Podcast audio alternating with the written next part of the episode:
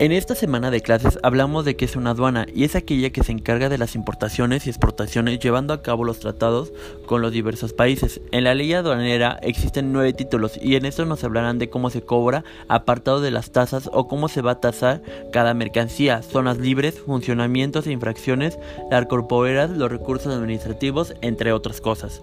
Una pregunta que nos planteó el doctor Román es ¿qué son los agentes aduaneros? Y estos son los expertos en logística aduanal que representan legalmente a los importadores y exportadores ante la aduana, a fin de llevar a cabo el despacho de sus mercancías de tal forma que se puedan acreditar el pago de los impuestos y el cumplimiento de las regulaciones y restricciones no arracelarias, logrando así que las mercancías se puedan importar o exportar de manera ágil, legal, económica y segura.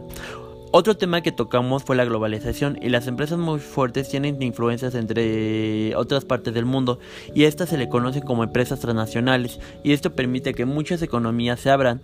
En la Unión Soviética no se podía ocupar otras marcas que no fueran las que el gobierno proporcionaba. En estos distintos tiempos ha afectado la globalización al cambio mundial y a la expansión de mercancías en el orden mundial.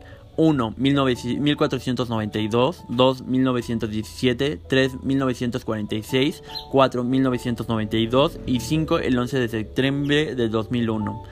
Las nuevas tecnologías de la información con respecto a la comunicación en el concepto de internacional, ya que esto no es un fenómeno nuevo, ya que la globalización se ha visto desde años atrás. Una pregunta que nos planteó el doctor fue que si son malas las empresas transnacionales y realmente no son malas siempre y cuando tienen un gobierno, tengan un gobierno fuerte que equilibre y que haga cumplir con sus obligaciones.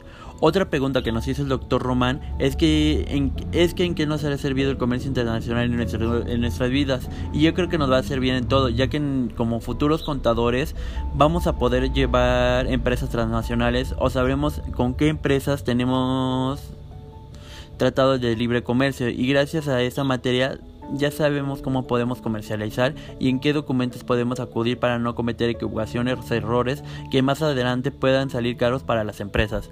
Mi nombre es Alejandro Ramírez Huesca y eso es todo por mi parte. Gracias.